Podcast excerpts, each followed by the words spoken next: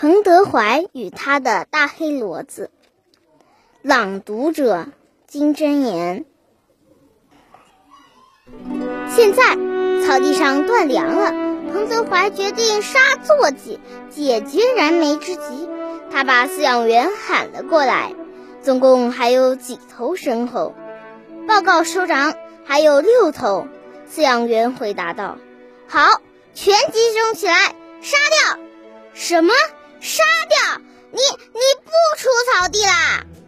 老饲养员着急了。几个警卫员听后也急忙围拢过来，大声说：“军团长，大黑骡子可不能杀呀！”彭德怀深情地望着拴在不远处的大黑骡子，平静地说：“部队现在连野菜也吃不上了，只有杀牲口。”解决吃的，还是把大黑骡子留下来吧。大家在请求，传我的命令，让副官长负责杀骡子。彭德怀大声而坚决地说。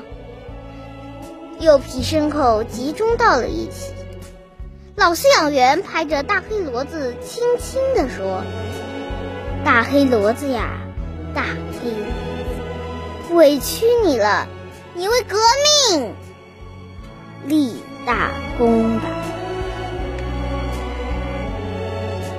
彭德怀背过脸去，枪声没有响。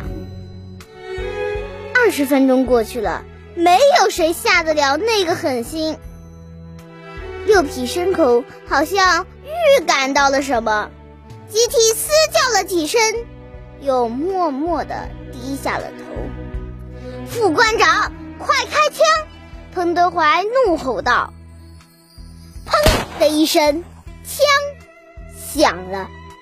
彭德怀向斜倒下去的大黑骡子缓缓摘下军帽，慢慢征程，再也见不到大黑骡子的身影了。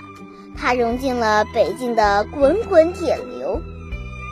融进了宣传员鼓励战士们的主板声里。身无御寒衣，肚内饥。晕倒了，爬起来跟上去，走到宿营地。